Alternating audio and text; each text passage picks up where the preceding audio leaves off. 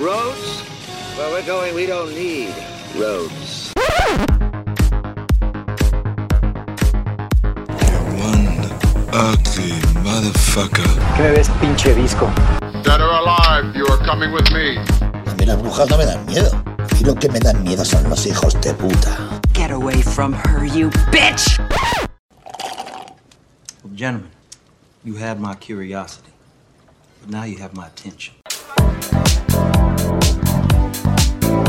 Hola, ¿qué tal amigos? Bienvenidos a Conexión, podcast número especial del Festival Internacional de Cine de Morelia. Yo soy Rafael Rosales Yo soy Iván Belmont. y en este pequeño podcast lo único que queremos es darles a conocer qué es lo que no se pueden perder del ya, eh, pues ya está aquí de hecho, Festival Internacional de Cine de Morelia número 17, que es el del 2019.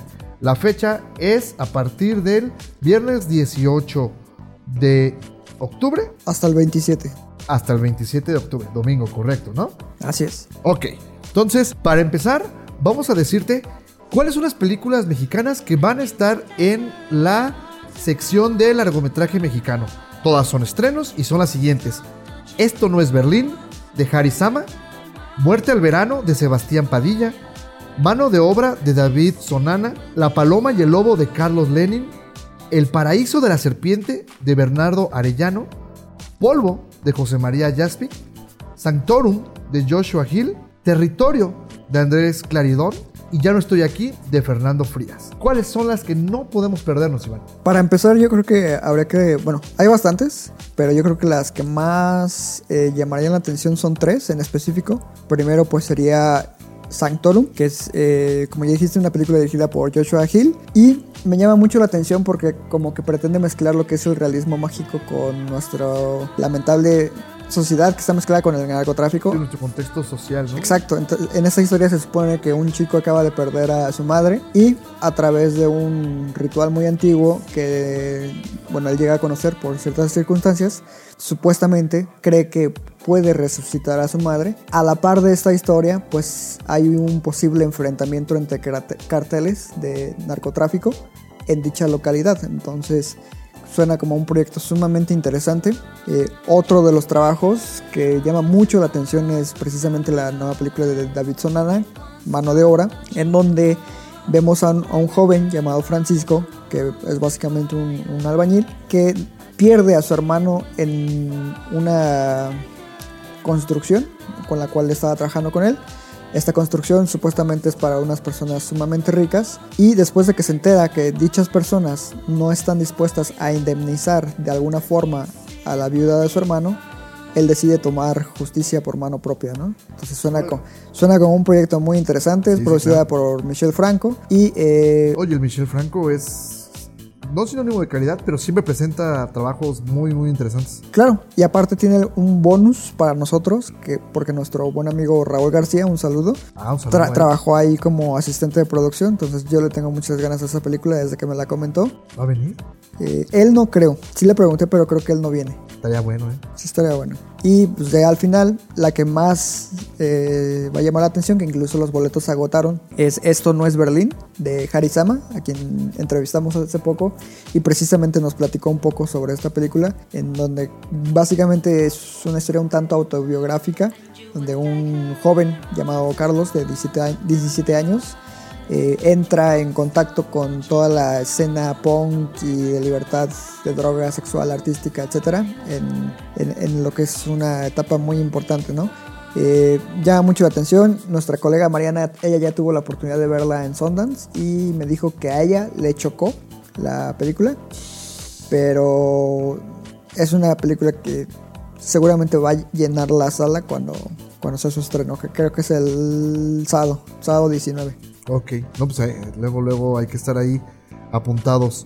Ahora, vamos a pasar un poco al plano internacional. Y nada más aquí quiero hacer rapidísimo la acotación de se estrena de todo tipo, tanto películas que es probable que muy difícilmente lleguen a pantalla eh, eh, comercialmente. Claro, Por lo tanto, es, es las que más les vamos a hacer énfasis, porque durante el festival se van a entregar, se van a estrenar, por ejemplo, Un día lluvioso en Nueva York, que es la nueva de Woody Allen. Esa seguro llega, Locos Adams, Downton Abbey, Contra lo Imposible de James Mangold, eh, Mr. Link, incluso Zombieland, que son las que seguro van a llegar a, a- a- a tu sala de cine. Ya ha llegado su momento.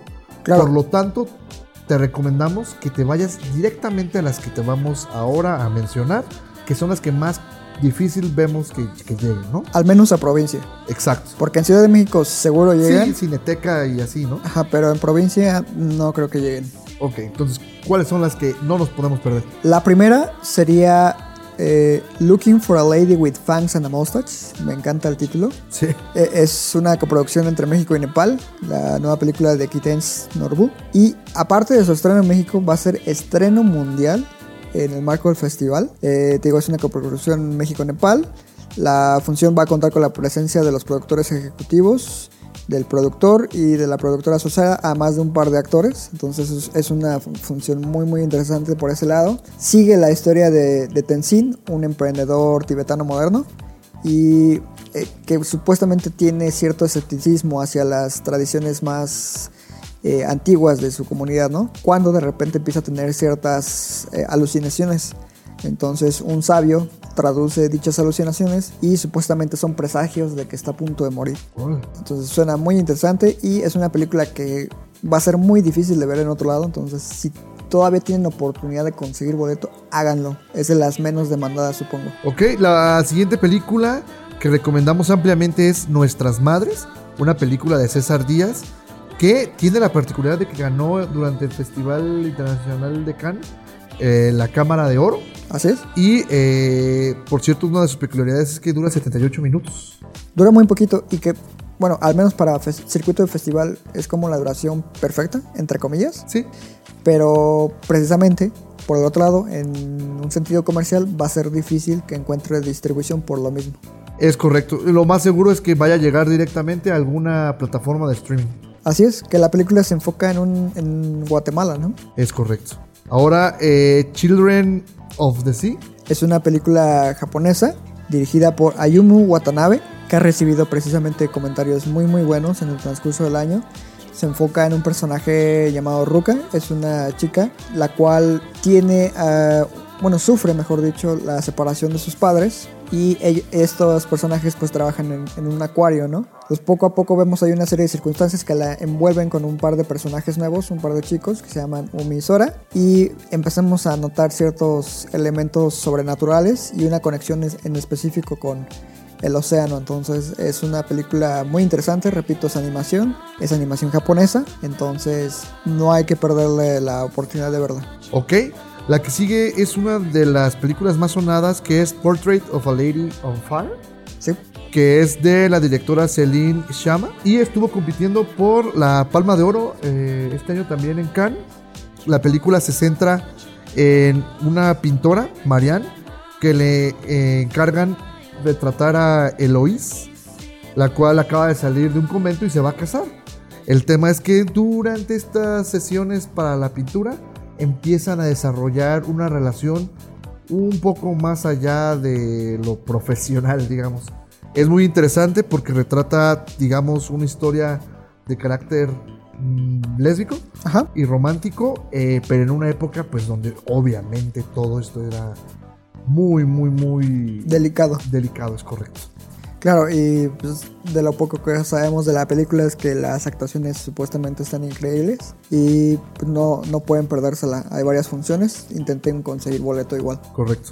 La siguiente, ¿cuál es? La siguiente película es The Souvenir, dirigida por Joanna Hawk, donde básicamente vemos eh, cómo una est- estudiante cae en una relación frágil, tóxica, digamos, con un hombre un poco mayor. Podría ser un poco similar a An Education, no sé si la llegaste a ver. ¿No? Bueno, el tema de una relación entre alguien mayor y alguien menor, obviamente las diferencias de edad, de pensamiento, estatus social, etcétera, se hacen presentes y muchos han alabado precisamente el, el poder de su historia. Es una historia melancólica, agridulce, por lo poco que, que he llegado a saber. Y precisamente es un- fue una de las eh, más esperadas para esta edición. Afortunadamente sí la trajeron. Entonces también igual hay un, hay un par de funciones en el transcurso del festival. Si pueden conseguir la forma de, entrar a alguna función, se las recomendamos. Y también tienen que darle una checada a una película eh, coproducción entre Brasil y Francia llamada Bacurau. Y esta película eh, se trata sobre un pueblo que está llorando la muerte de su matriarca, de nombre Carmelita, la cual es una señora de 94 años, y que eh, más tarde, mientras están en este su- suceso, los habitantes se dan cuenta de que el pueblo ha desaparecido del mapa. Nadie los tiene contemplados ni los conoce. Exacto. Esta película eh, es importante porque fue el premio del jurado en el Festival de Cannes. Es una película que ha llamado bastante la, la- la atención de manera internacional y es dirigida por el director Clever Mendoza Filo Y Juliano Dornell. y Juliano Dornel. Así es. Y pues es de las más altas, bueno, de las películas más altamente calificadas en el transcurso del año.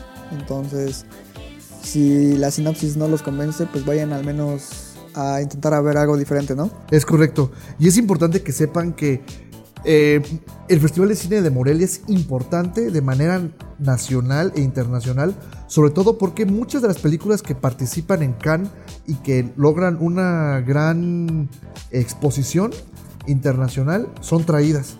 Entonces es una oportunidad única para ver muchas películas que también es muy complicado que, que vean.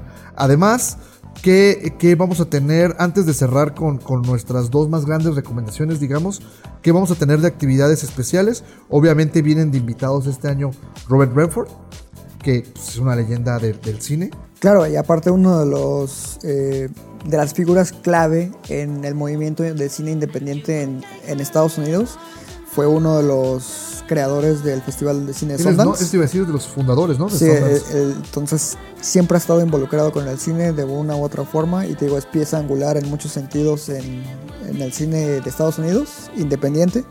Entonces el hecho de que venga, pues nos emociona bastante. Va- van a presentar una serie de películas eh, sobre su...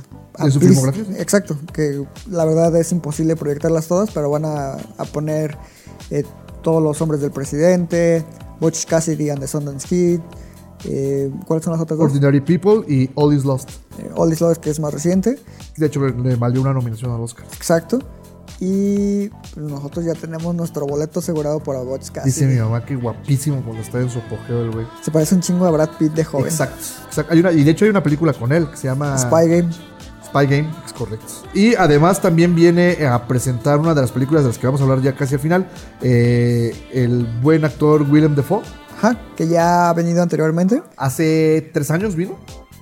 Vino para una película que su esposa presentó. Así es. Y en esta ocasión, pues nuevamente no- nos visita para que ya lleves por fin Spider-Man y te la firme. Y no mames, sí, güey.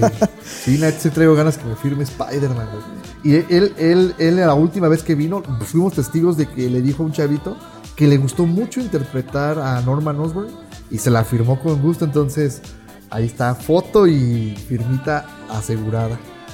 También eh, va a estar dentro del marco del Festival de Cine dos actividades más que creemos que son importantes que es de una checada. Uno es la función especial de Once Upon a Time in Hollywood, que va a estar exhibida en 35 milímetros. Así es. Se rumora fuertemente que por ahí puede que llegue de incógnito Don Quentin. Dios bendito si llega, güey, porque Morelia se va a paralizar.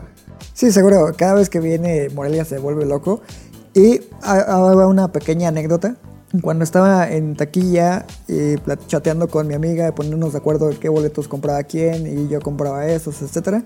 También estaba platicando con nuestro buen amigo Justice League y él me estaba también pidiendo así como consejos. Dice, Oye, güey, este, tengo tales horarios, pero estoy indeciso porque no sé si va a venir eh, Quentin Tarantino. Compro o no compro para Once Upon a Time. Y yo le dije, mira, güey, las otras películas, bien o mal, las puedes ver en algún punto distintos medios, pero a Tarantino en vivo no lo puedes ver. Ahora, no sé si va a venir, Es una probabilidad. es una probabilidad, pero puede que sí venga. Total, el chiste es de para no hacerte la larga, la pensó mucho y cuando ya quiso comprar boleto ya no había vi- Y a la madre, güey. Va a haber mucho farandulero ese día, güey. Ahí suelto, güey. Sí, calles. Pero ya la función está agotadísima. Y es en la sala 4, que es la más grande de- del cine. madre, güey. Oh, pues es- Este, pues ya les dijo Iván, ya ni busquen boletos, mejor ahí están a- en las los alrededores en esas horas porque puede que en una de esas se topen al buen Quentin en el baño. Puede ser. Y también va a haber una retrospectiva al trabajo del director Luis Buñuel Así es. y que pues so- sobra decir que es imperdible la, la función que va a haber de los olvidados. Sí. Los olvidados también van a traer Nazarín. Aparte de Nazarín viene Ensayo por un crimen que también tengo muchas ganas de, de ver. Eh, es correcto. Y pues ahora sí vamos a platicar de yo creo que las películas imperdibles que hacen boletos. Es muy probable generalmente que los fin, el fin de semana de cierre del festival, que es sábado y domingo, abren funciones Nuevas. nuevas sobre lo que más estuvo en... eh, Demanda. Lo que se agotó más rápido, es correcto, lo que más tuvo demanda. Entonces, The Lighthouse, la nueva película de Robert Eggers, que fue quien nos trajo la brillante The Witch. The Witch. Esta es una película en blanco y negro protagonizada por precisamente Willem Dafoe y Robert Pattinson, que son un par de, de hombres que trabajan precisamente en un faro en la época de 1890 y conforme pasa el tiempo pues empiezan a sufrir ciertas experiencias fuera de lo normal, ¿no? Dicen que Robert Pattinson está muy cabrón en esa película. Después de verlo en High Life no sé, pero tendría que ver The Lighthouse, que ya tenemos asegurados nuestros boletos. Uf, ah, sí, aparte, ¿verdad? Sí. No, in- incluso quitando, ponle. Que nos la- costó, ¿eh? Nos costó un buen. Sí, de hecho, sudó. Yo estaba en pinche plena junta acá, importantísima. Y, bueno, boletos y yo comprándolos. No, no, no, qué onda. Pero, pero es importante decir también que, ob- obviamente, Robert Eggers es un experto en el uso del terror psicológico. The Witch te muestra muy poco y te aterra un chingo. con su atmósfera. Entonces, le traigo muchas ganas a The Lighthouse. Sí, y precisamente la función donde va a estar Willem, que es la del martes, esa se agotó en un minuto, literal. Seguro van a develarle silla, ¿no? Sí, creo que ya lo hicieron, no recuerdo. De William, no, según yo no. Bueno, va a ser una función súper demandada, precisamente es la sala 4 del, del cine del centro. Y cabe resaltar que si se lo llegan a topar, dicen que es una persona súper accesible, Es muy amable. que es muy amable, este, gusta de, de- de pararse a tomarse foto y, y de firmar. Entonces, saquen sus Spider-Mans. O bueno, la última tentación de Cristo. A mí me firmó Anticristo, precisamente. Neta, pff, a la de Las Montier también. Sí, pero eso sí, siempre ustedes amables con quien sea que se les acerque. Sí, no, no, no asiguen también a, a, la- a los artistas, ¿no? Que, que vienen. Porque luego, la neta, Por eso no los regresan. ¿no? Sí, los mexicanos somos muy apasionados y luego se espantan. Exacto. Y bueno, ya para cerrar este mini capítulo, obviamente, la película que yo creo que todo mundo no puede perderse es. Parasite, la nueva película de Bong Joon-ho. Eh, honestamente he tratado de estar al margen de lo que trata de cualquier tráiler, así que eso te lo cedo a ti. ¿Ok? Eh, la película se trata de una familia de personas un poco deshonestas que de cierta forma descubren que hay una familia por ahí eh, de gente adinerada y encuentran una forma de estafarlos y mientras están realizando esta estafa empiezan a, a desarrollar una mm, relación simbiótica pero a la vez parasitesca con esta misma familia. La, crítica la ha alabado. En serio dicen que está dentro de lo mejor, no solo del año, sino de la década. Eh, eh, no les podemos decir más, porque uno, no, no, no sé. Pero aparte, o sea, lo que me he leído, también a tientas, por como dices, este...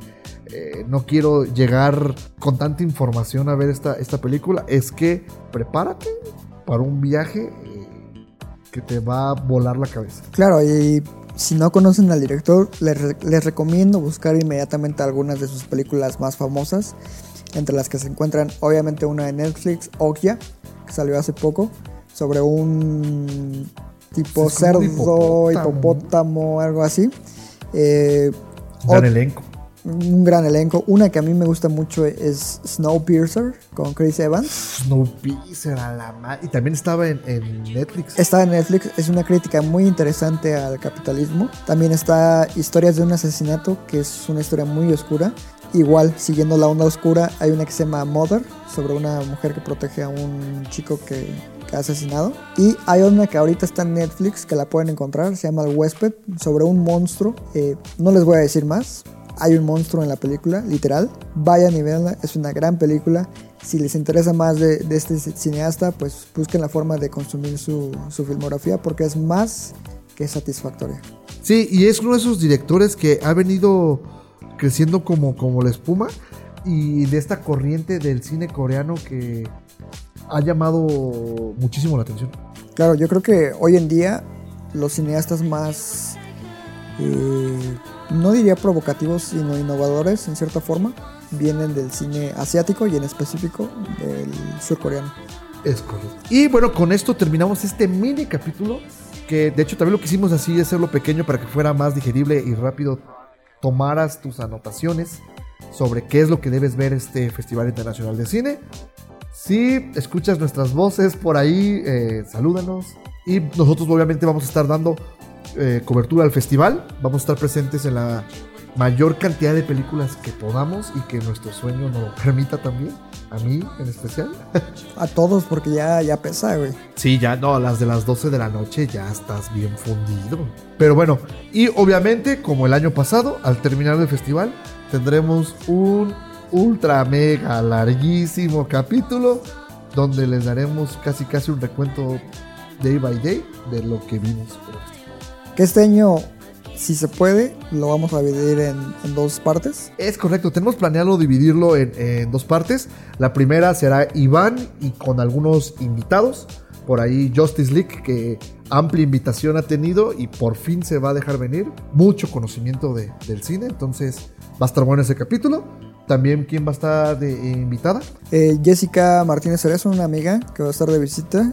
Y también la esposa de, de, Justice League. Es correcto, sí. Entonces, ese capítulo va a estar muy, muy bueno. Estaremos a, se estará hablando ahí de, digamos, la mitad del festival. Los primeros días, así es. Y ya hacia la, el cierre del festival, estaré yo con Iván y eh, trataremos de ver si habrá por ahí sorpresas.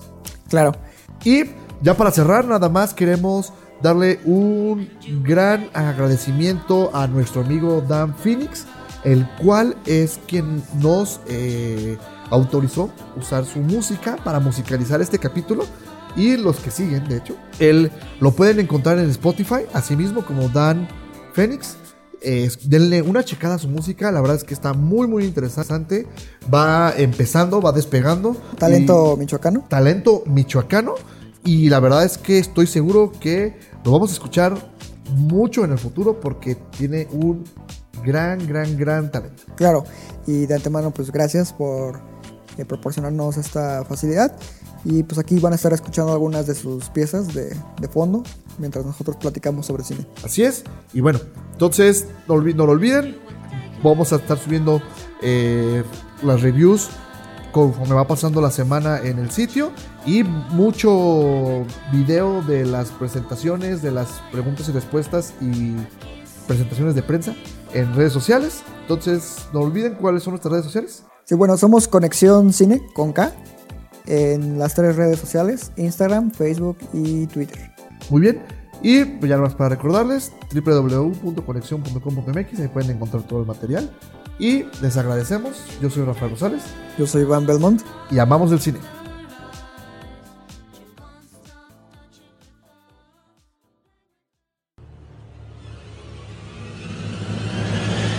Groovy.